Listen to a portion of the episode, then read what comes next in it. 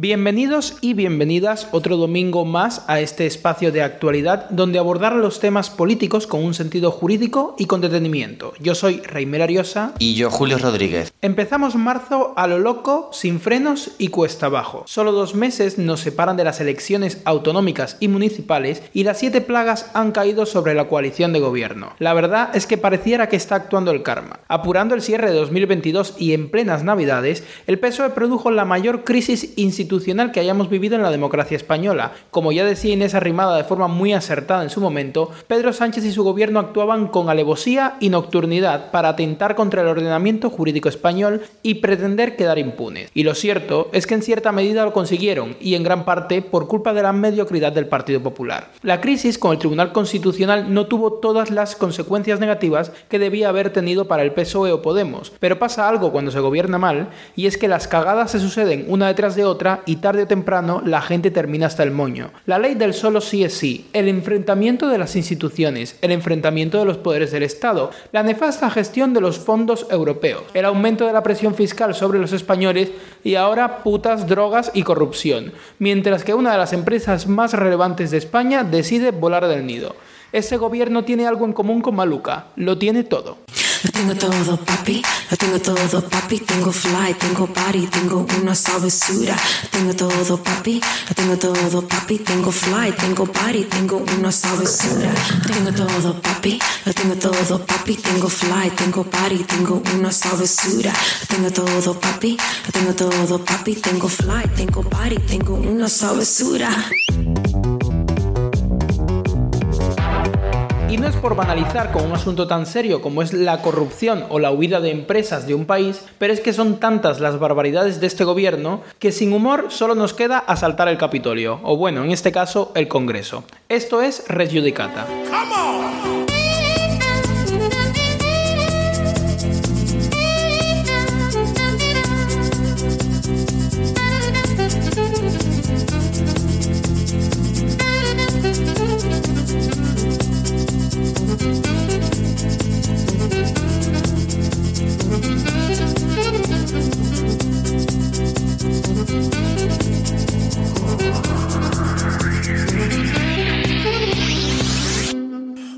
A finales de 2021, el empresario Marcos Antonio Navarro Toronte, a quien ahora llamamos mediador, facilitó su teléfono móvil y las conversaciones que en él se contenían a la policía en una investigación relacionada con cargos de origen desconocido en la tarjeta del corte inglés de Ángel Luis Pérez, que en aquel entonces era el director del Cabildo por el PSOE. La denuncia por los cargos en la tarjeta que había interpuesto el propio Ángel Luis Pérez se archivó, pero el contenido del teléfono del mediador fue suficiente como para abrir una segunda investigación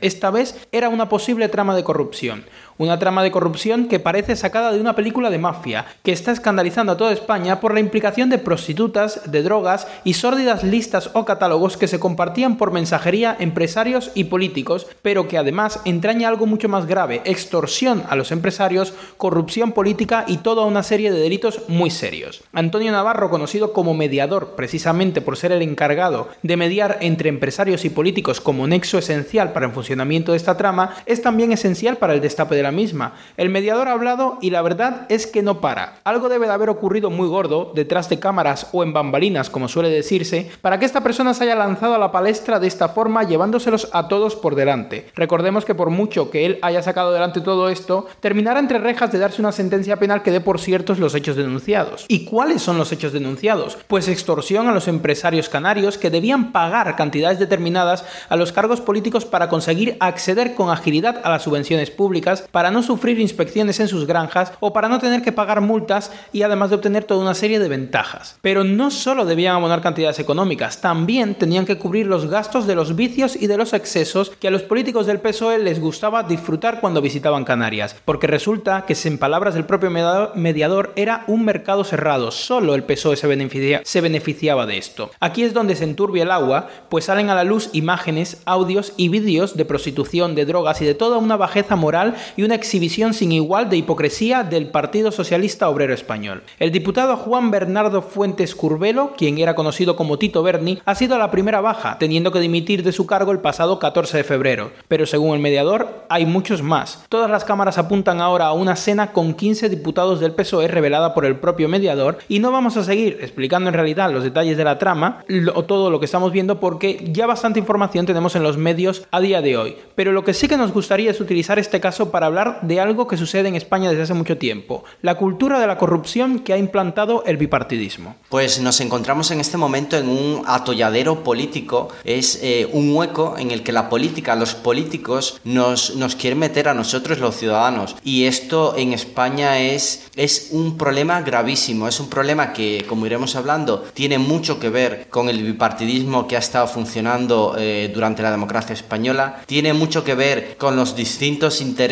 eh, que hay, que se han creado alrededor de los eh, centros de poder y que sin duda mm, hacen un flaco favor a la democracia española. Aquí, evidentemente, todo lo que digamos tendrá que tener la coletilla de presuntamente, sobre todo cuando estaremos hablando de los casos que acaban de, de salir a la palestra pública y que probablemente o están ya en, en, los tribunales o pasarán a estarlo. En, en, ese caso nosotros obviamente además como juristas eh, nos debemos o tenemos que reconocer el derecho constitucional a la presunción de inocencia, con lo cual todos son inocentes hasta, hasta que el juzgado o una sentencia firme los, los condena. Aquí hay una cosa también muy importante y es los estándares a los, a los cuales se debe la política. Aquí quisiera hablar de una, de una figura histórica eh, y en ciencia política conocida como es Lord Acton, que acuñó esta famosa frase de el poder tiende a corromper y el poder absoluto corrompe absolutamente en una carta al obispo anglicano eh, inglés Creighton en 1887. En esta carta, Lord Acton le reprocha al obispo anglicano los problemas morales que pueden enfrentar quienes escriben sobre la Inquisición en ese momento concreto. Este obispo al parecer consideraba que algunas eh, figuras de poder, como podrían ser pues, el Papa o los reyes, estaban exentos mm, de la crítica o estaban exentos de mm, contar eh, con una mayor responsabilidad por simplemente el poder que ostentaban, que podía proceder pues por origen religioso o por origen político, eh, sin embargo, Lord Acton le decía que no se puede aceptar el canon eh, literal de que podemos juzgar al Papa y al Rey a diferencia de otros hombres con una presunción favorable de que no hicieran nada malo. Si hay alguna presunción, deberá ser en sentido contrario, contra los detentores del poder, porque a medida que aumenta el poder, mayor responsabilidad deberá exigirse. Entonces, esta, esta frase suya cobra todo el sentido del mundo, porque en efecto, eh, él dice que los grandes hombres son casi siempre malos, malas personas o incluso cuando ejercen influencia eh, y no autoridad. Aquí habla, aquí lo que quiere decir es cómo el hecho de ejercer un poder tiende a corromper a quien, a quien lo ostenta y mientras más tiempo lo ostenta, pues más corrupto se convierte ese poder. Esto es, es, el caso obviamente de las dictaduras, de los autoritarismos y es el caso también de, los, de las democracias cuando no son capaces de superar los graves problemas de corrupción que van surgiendo eh, en, el camino, en el camino en la sociedad. Aquí eh, nosotros eh, nos enfrentamos precisamente a este dilema, el dilema de cómo defender a la democracia cuando la política, los políticos los corruptos dentro de los políticos, no queremos, eh, no quiero tampoco decir que los, políticos sean corruptos per se, pero sí hay mucha corrupción eh, dentro de las esferas políticas y de quien ejerce el poder político. Nosotros, eh, como ciudadanos, el, deber que tenemos es contrarrestar, es defender a la democracia, porque lo que está pasando, pues, por ejemplo, con este grandísimo, escandaloso caso de corrupción que implica prostitutas, implica drogas, de eh, eh, presuntamente algunos diputados del PSOE, lo que, lo que se pretende en realidad, lo que persiguen, eh, y sobre todo lo hemos estado sufriendo en, en, el gobierno de Sánchez, es desacreditar y corromper las instituciones eh, democráticas españolas. Y lo que se está haciendo es minar la confianza que los españoles tienen en esas instituciones. Entonces vemos que la corrupción lo permea todo. Estamos además en un momento clave y no solamente porque estemos a las puertas de unas elecciones y debamos aprovechar esta ocasión para hacer rendir cuentas a aquellos, aquellos eh, partidos políticos con corrupción y que no reaccionan además hacia su corrupción, sino también porque Europa, por primera vez la Unión Europea, se ha endeudado, ha emitido deuda pública para generar toda una serie de fondos, que son los famosos fondos europeos, que además de salir de los impuestos de los ciudadanos de la Unión Europea, también sale de esa deuda pública y que se emite a los Estados miembros para que lo inviertan en su economía, lo inviertan en su tejido empresarial, lo inviertan en salir adelante, en reflotar respecto de la crisis económica en la que, eh, crisis económica en la que nos hundió la pandemia del COVID-19. Ese es el momento histórico. Estamos hablando de grandes cantidades de dinero que se empiezan a gestionar por los distintos gobiernos de los Estados miembros. Cerca de 37 mil millones de euros en fondos europeos son las cantidades que percibirá España. Y tenemos a un partido en el poder, a un partido en su coalición de gobierno, que destaca por las corrupciones en materia de subvenciones públicas y que además está gestionando los fondos europeos con la menor de las transparencias, que ha venido la Comisión Europea a España a hacer una comisión de investigación, una auditoría para controlar cómo se estaban gestionando esos fondos europeos porque la falta de transparencia del gobierno es tal que se desconocía en Europa si se estaban haciendo las cosas correctamente. En ese momento nos encontramos y así de peligroso es que de repente salten a la luz casos de corrupción y el debate se centre en el puritanismo o en la moralidad de la prostitución y eh, pues eso, de las prácticas excesivas de los, políticos del PSOE y no en que detrás de todas estas prácticas excesivas hay, un, hay una fomentación del negocio de la droga, de los cárteles de la droga, eh, se está fomentando además la cultura de la corrupción política donde se está extorsionando a empresarios, donde se extorsiona a los, empresarios que van a Canarias, donde se están dando mordidas en las empresas privadas y se están dando favores a cambio de esas mordidas. Volvemos al discurso de la corrupción que ya vimos en Comunidad Valenciana y precisamente que eran los partidos de izquierda que ahora están en el poder los que tenían la voz cantante en ese discurso respecto de las prácticas políticas que ocurrieron en, Comunidad Valenciana y que sin embargo muchos de esos políticos que fueron víctimas de, esa, de, de ese discurso a día de hoy están absueltos porque nunca hubo corrupción y son esos partidos los que están ahora así, repitiendo el ciclo porque eso es un ciclo que como hemos adelantado al principio es producto de un bipartidismo de dos partidos que llevan demasiado tiempo instaurado instaurados en el poder, rotándose entre sí en el poder tranquilamente sin ningún tipo de amenaza respecto de perder esa capacidad y que de ahí viene la corrupción. Llama la atención que en los días previos a que se destapara el caso este de el caso mediador, la Fiscalía Anticorrupción eh, formalizó em, su solicitud de 15 años de prisión para el ex ministro del Interior Jorge Fernández Díaz, eh, ministro con el PP, eh, y para su número 2 Francisco Martínez por el caso Kikchen, por el cual piden 4 años de cárcel además de 33 años de inhabilitación absoluta por presuntos delitos de encubrimiento, malversación y contra la intimidad. Estos delitos se habrían cometido em, supuestamente en el marco del espionaje que se habría estado realizando al ex tesorero del PP, Luis Bárcenas, durante la investigación de la trama Gürtel. En anticorrupción habría intentado, según sale en prensa, eh, imputar a la eh, entonces secretaria general del PP, María Dolores de Cospedal, y también Podemos había presentado un recurso para que eh, se reabriera el caso o para investigar a Cospedal, eh, un recurso que finalmente eh, la Audiencia Nacional rechazó. Tenemos que, que uno de los elementos importantes cuando se, se encuadra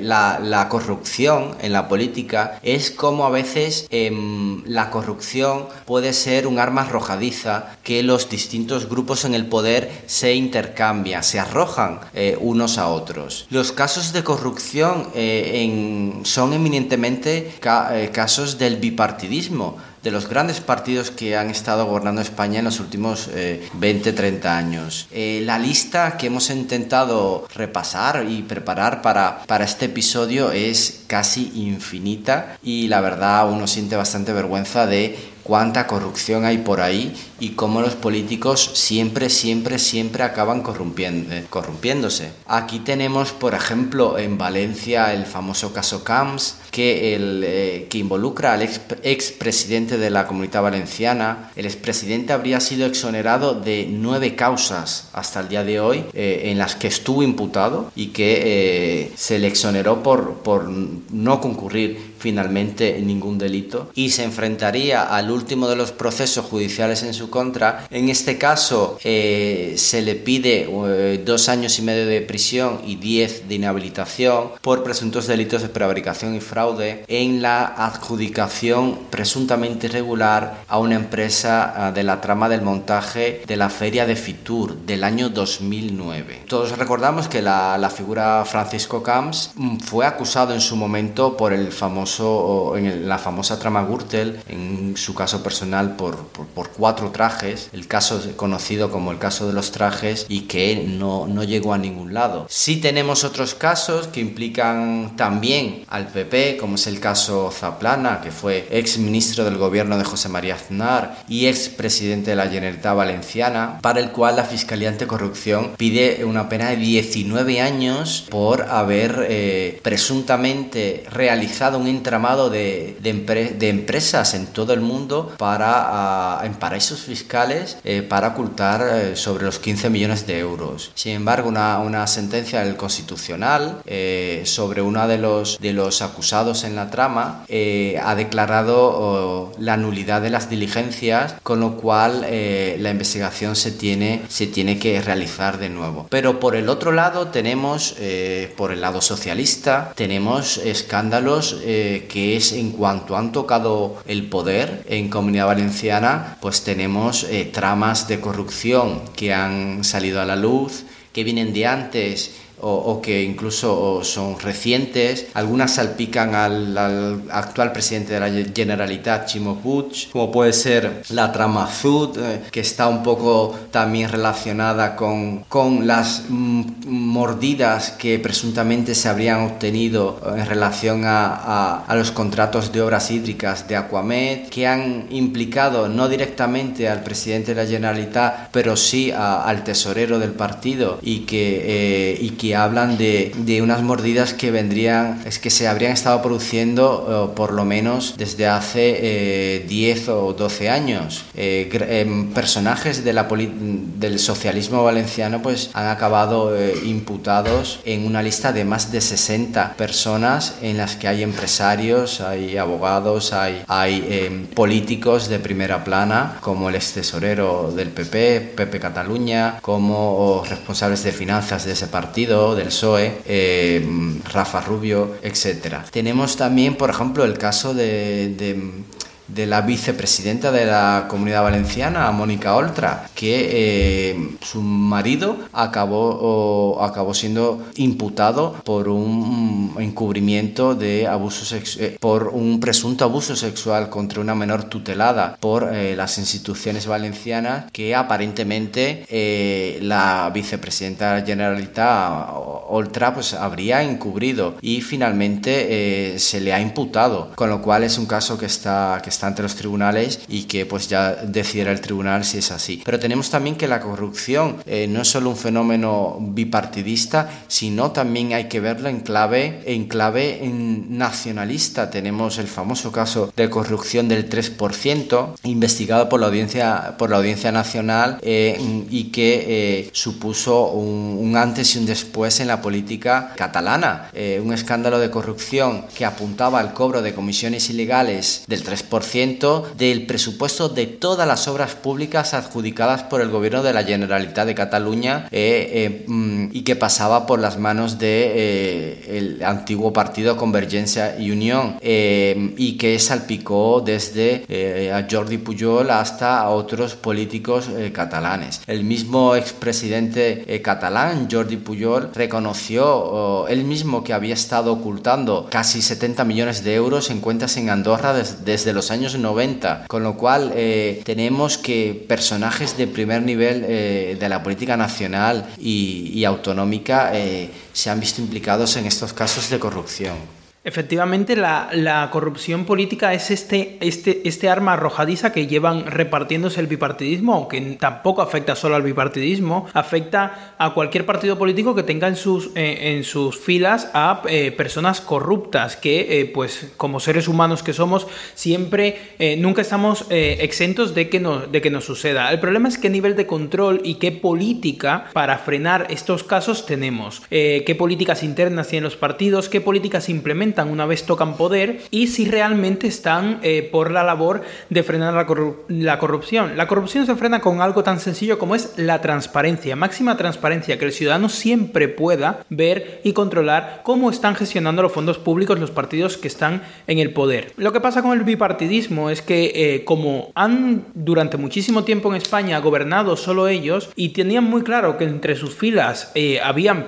corruptos, la forma en la que se ha gestionado esto ha sido con no fomentar la transparencia nunca y en ningún caso, fomentar mecanismos que permiten la corrupción y de esta manera mantener un perfil bajo y asumiendo que tenían personas corruptas, intentando quitándolas eh, quitar, eh, sí, quitarlas en la medida de lo posible, pero sin hacer grandes reformas que permitan a los ciudadanos tener una política limpia, una política que no goce de esta, no goce, no, que no esté plagada de esta corrupción. Y lo podemos ejemplificar con algo tan sencillo como es la reforma del delito de malversación que impulsó el Partido Socialista Obrero Español aquí en España en este gobierno, que básicamente consistía en eliminar el delito de malversación tal y como existía anteriormente y convertirlo ahora en una malversación con, eh, con ánimo de lucro, por así decirlo, una malversación donde el político que malversa obtiene un lucro económico para, para sí mismo, ese sería el delito de corrupción. Y otro delito de malversación que no estaría categorizado como delito de corrupción sería el delito de malversación sin enriquecimiento personal, porque este delito de malversación, pues por alguna razón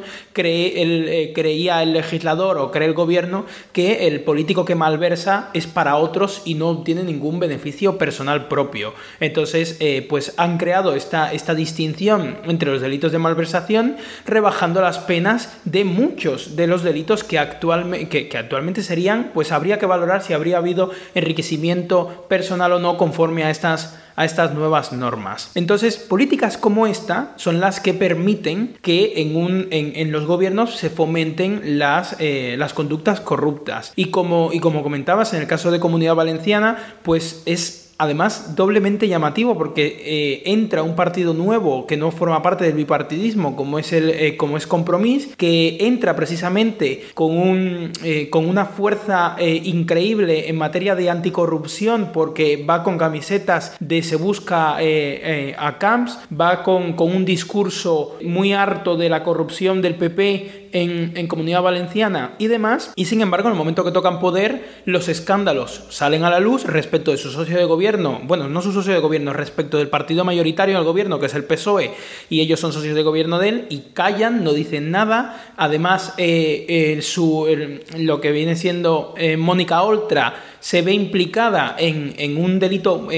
que no es de corrupción, pero que es absolutamente nefasto y es una gestión pública horrorosa, que es que su marido abusó, porque está condenado, abusó sexualmente de una menor a cargo de centros dependientes de eh, la Secretaría de, Mónica Oltra y la, intervención de Mónica Oltra en, en la investigación a posteriori parece ser y por eso está un, y se está investigando un procedimiento penal, parece ser que es para encubrir al marido. Y la reacción de esta mujer es, pues, no dimitir bajo ningún concepto, hablar de fascismos, hablar de ataques de la extrema derecha, hablar del peligro que supone que la extrema derecha haga estos ataques para la igualdad de las, de, las personas desfavorecidas, habiendo una menor abusada en su centro, eh, y, con este discurso y absolutamente incoherente con cómo entran al poder. Podríamos decir lo mismo de, de, Podemos, por ejemplo, ahora se ve salpicado el PSOE, por este caso, en la trama mediador, ya no solamente hay corrupción política, sino que también hay un abuso de mafias de la prostitución, donde seguramente habrán mujeres que hayan sido víctimas de trata de personas. Y sin embargo, Podemos, que hasta hace dos días quería prohibir la prostitución, o todavía eh, seguirá queriendo prohibir la prostitución, no eh, se pronuncia al respecto. No solo no se pronuncia al respecto, sino que vota en contra de iniciar una comisión de investigación en el Congreso porque la ha solicitado el PP. lo cual es absolutamente ridículo. Es tan ridículo como que la haya solicitado el PP, porque lo cierto es que tanto PP como PSOE tienen un grave problema de corrupción, por, ah, por lo que he comentado antes, por llevar tantos años en el poder y haber fomentado esta cultura de la corrupción. Y partidos nuevos que surgen, pues como Compromís, por ejemplo, se pueden incluso aprovechar eh, de esta situación. Pero es absolutamente inaceptable que un partido vote en contra por quien inicia la comisión de investigación cuando el ciudadano tiene derecho a conocer hasta el máximo, hasta el más mínimo detalle de qué es lo que está sucediendo al respecto. Y luego también es muy ilustrativo de la cultura de la corrupción y de la cultura del oscurantismo político las declaraciones, por ejemplo, de Pachi López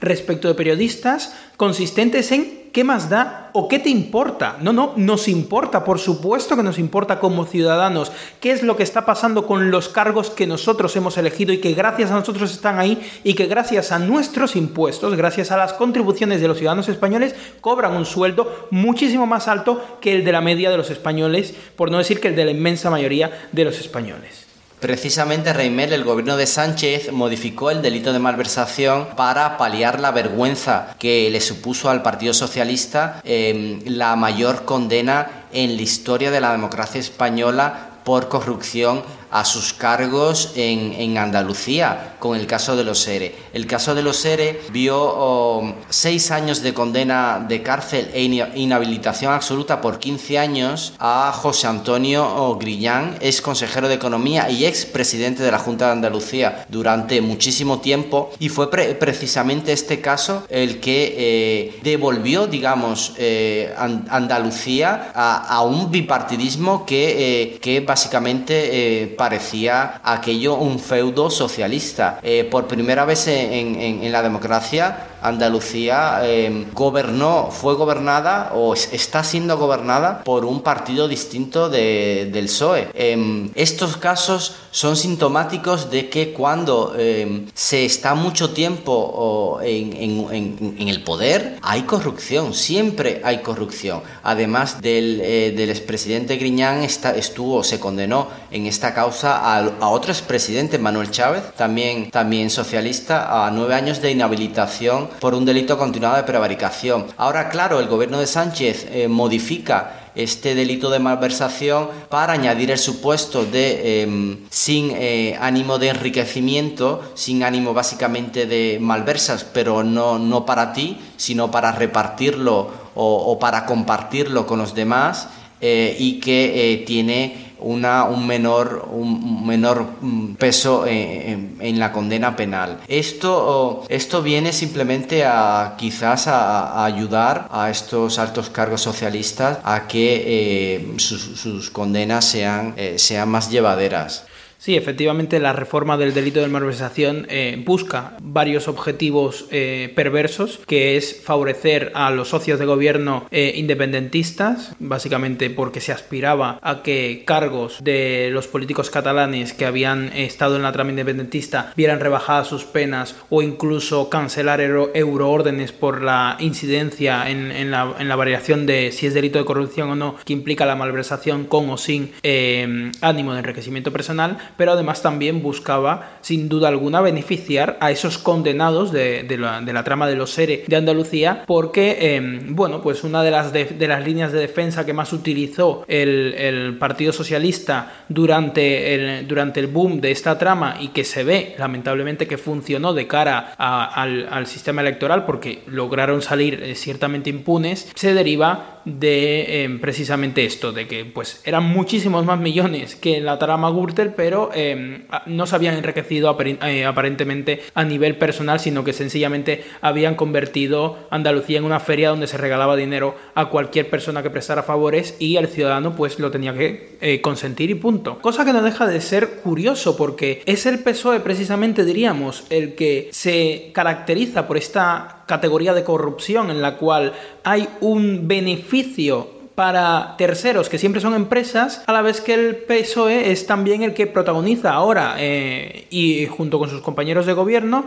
un ataque directo al sector empresarial donde se está eh, todo el rato hablando de, del malvado, de, los malvados empresarios, de los malvados grandes empresarios, de, em, del capitalismo salvaje y despiadado y de toda una serie de terminología que resuena mucho a comunismo y da bastante pavor para las personas que eh, conocemos el comunismo, pero em, que, no deja de ser curioso y contradictorio con luego lo que son las políticas que ellos implementan de manera corrupta en los gobiernos, en los gobiernos que les tocan. Hemos, otra, otra de las noticias que hemos estado viendo estos días es como eh, Ferrovial, una, de las empresas más importantes de España, pues ha decidido mover su sede, eh, su sede social a Holanda. Claro, esto tiene varias implicaciones. La primera de ellas es que el grosso de la tributación que va a tener Ferrovial va a estar ahora en Holanda y no en España, de manera que pues va a haber menos aporte a las arcas públicas por parte de, Ferrovial y luego además tendrá consecuencias, por supuesto, imagino,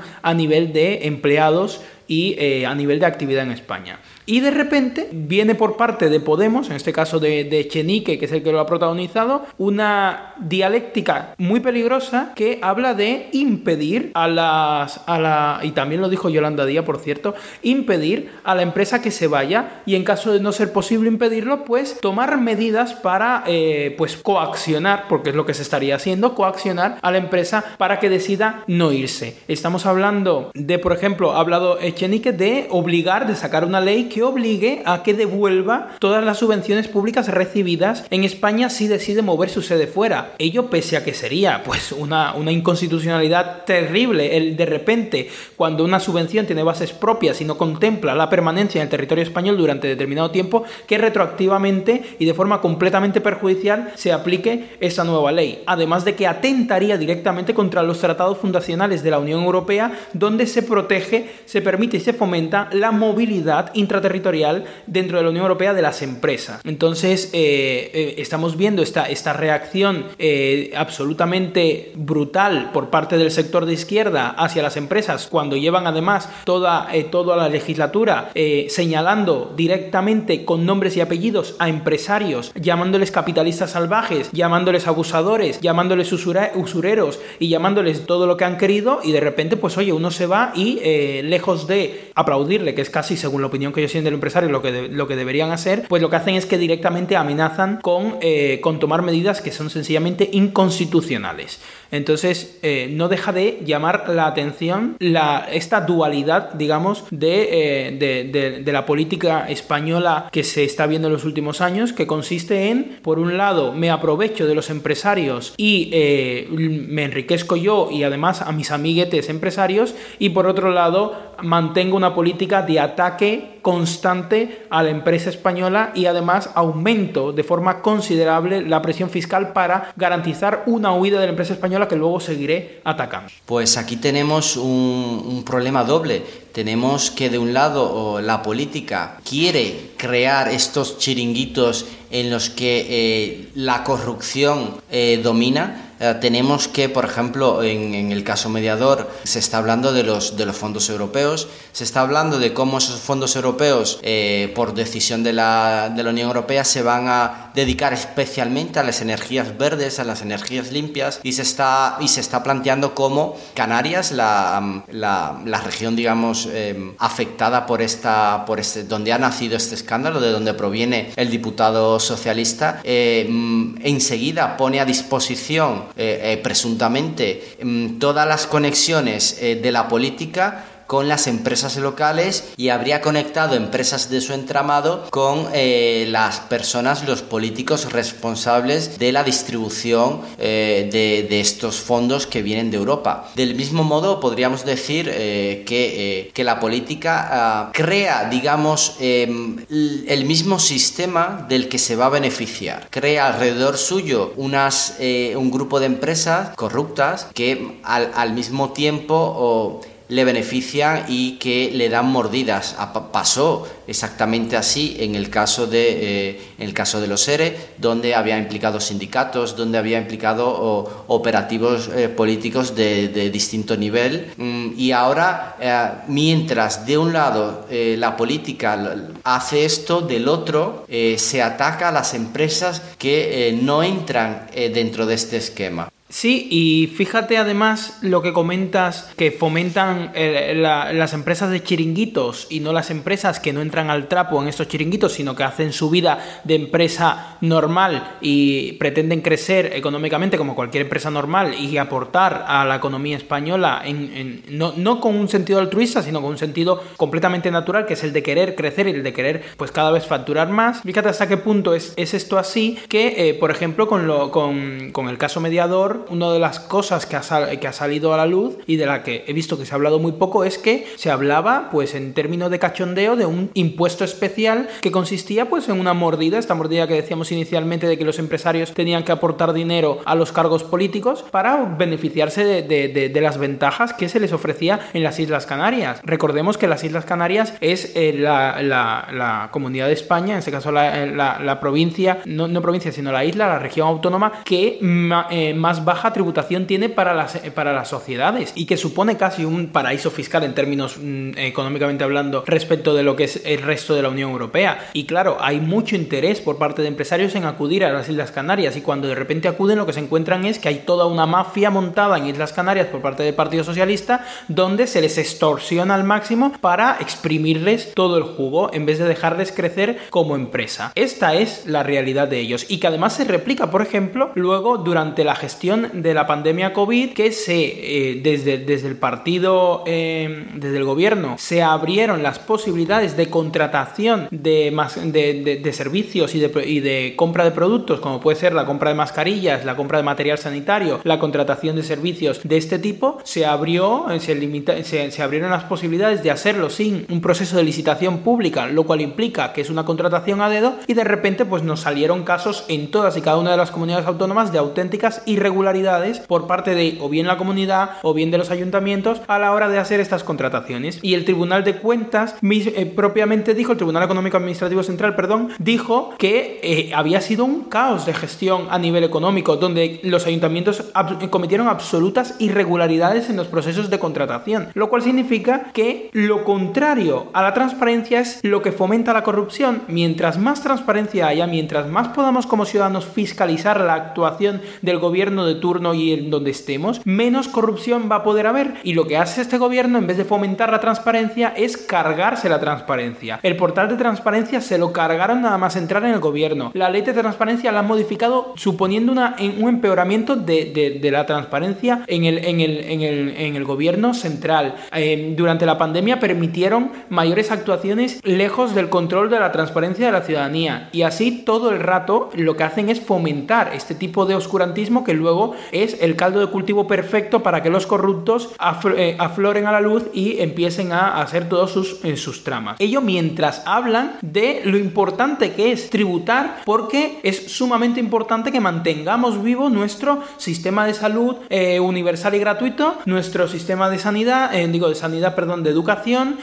nuestros servicios públicos a punto, super funcionales, más funcionarios, más gasto público en todos y cada uno de los sentidos y para ello los españoles nos tenemos que sacrificar y entender que si queremos un Estado social plenamente funcional en los términos que ellos nos están vendiendo que quieren tener, pues tenemos que eh, tributar más y tenemos que soltar más de nuestro bolsillo. Han aumentado la presión fiscal sobre los ciudadanos de una manera desproporcionada y resulta que mientras tanto, pues ellos están de corruptelas en los gobiernos correspondientes y desviando de fondos públicos que no les duele porque son fondos públicos, son fondos nuestros, a nosotros nos debería, nos debería doler, aunque parece ser que la ciudadanía no se siente especialmente dolida cuando esas cosas pasan. Y pues eh, luego eh, a los empresarios además también se les habla porque, ojo, hay que contribuir, hay que ser patriota contribuyendo a la economía española. No hay que ser patriota persiguiendo a la corrupción, haciendo que sea fácil de, fiscalizar los gastos públicos y la forma en la que se gestionan nuestros fondos públicos. No, ahí no es el patriotismo. El patriotismo está en tributar cada vez más, en aumentar los fondos públicos para que ellos cuando, cuando las corrupteras lo gestionen, aumenten los millones que están desviando y los millones que están defraudando.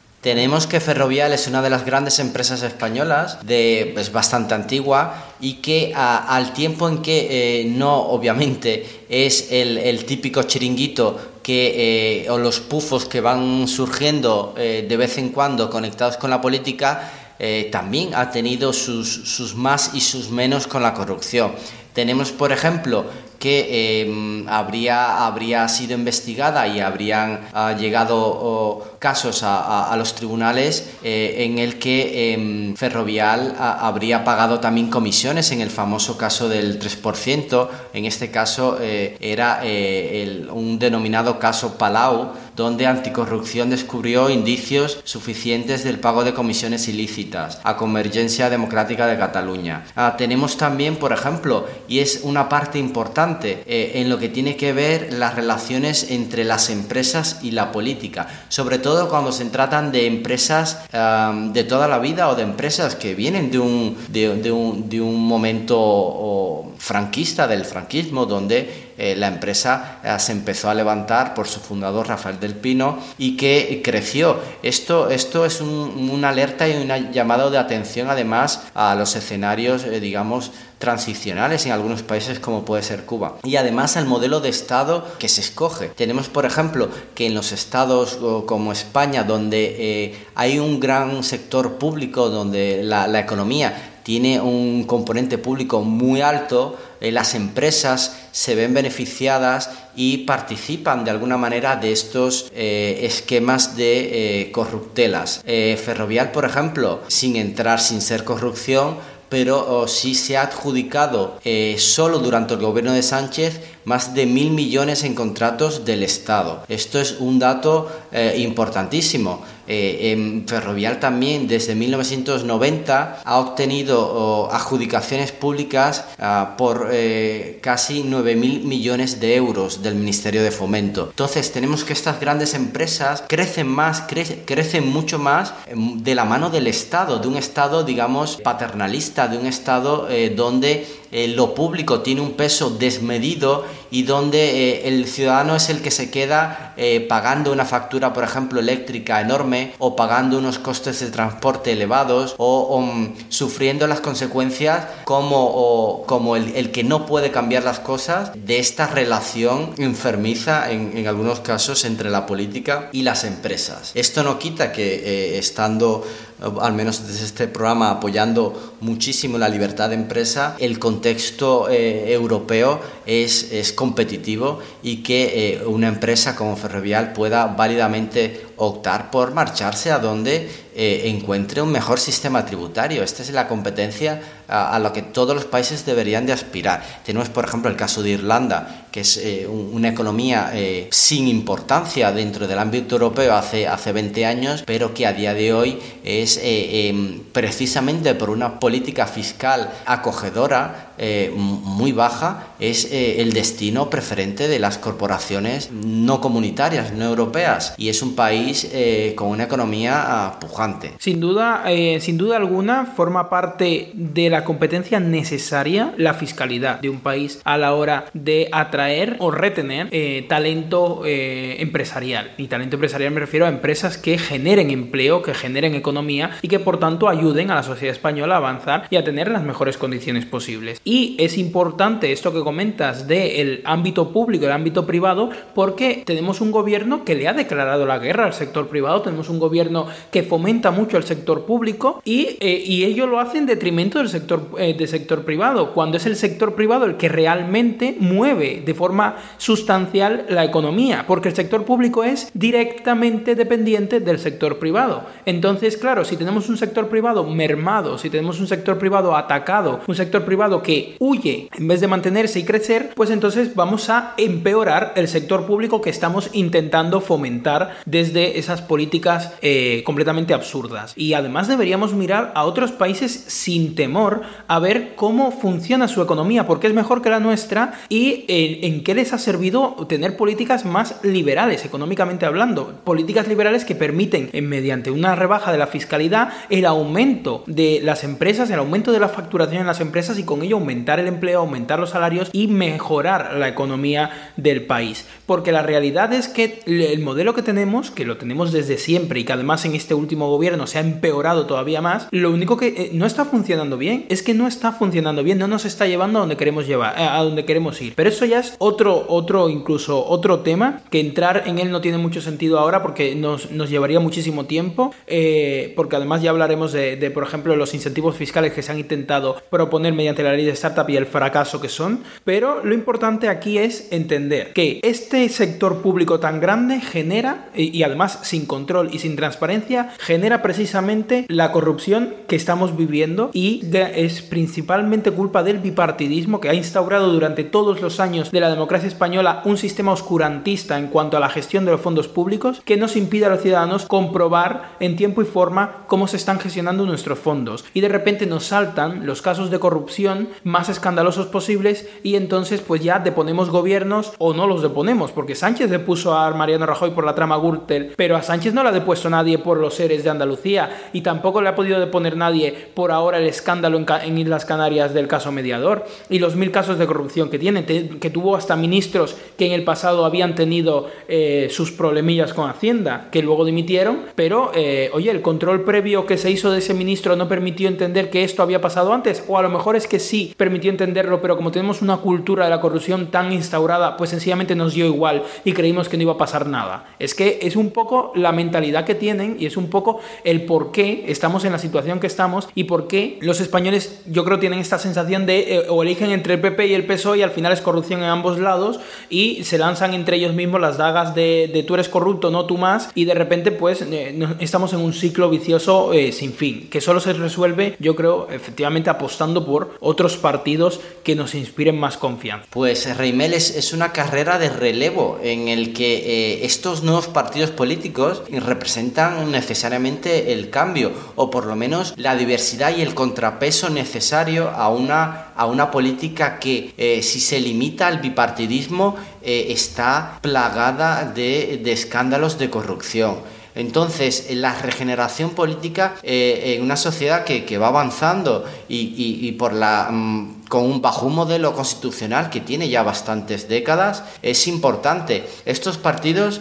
los ciudadanos deberían darle un voto de confianza a la nueva política, sin temor a las notas ideológicas con las que eh, los mismos partidos en el poder les imputan. La mentalidad del malo conocido mejor que el bueno por conocer es un poco lo que nos está trayendo por estos caminos donde estamos apostando todo el rato por partidos que ya conocemos, que son corruptos o que han tenido eh, historial de corrupción y de los que no nos deberíamos fiar. Y terminando ya por hoy el tema, habiendo um, hablado un poco sobre la corrupción del bipartidismo y de cómo tenemos que sacar al bipartidismo del poder, eh, vamos a terminar el, el podcast de hoy. Damos esto por juzgado, aunque hoy ha sido menos jurídico de lo de lo habitual y nos vemos la semana que viene con más temas.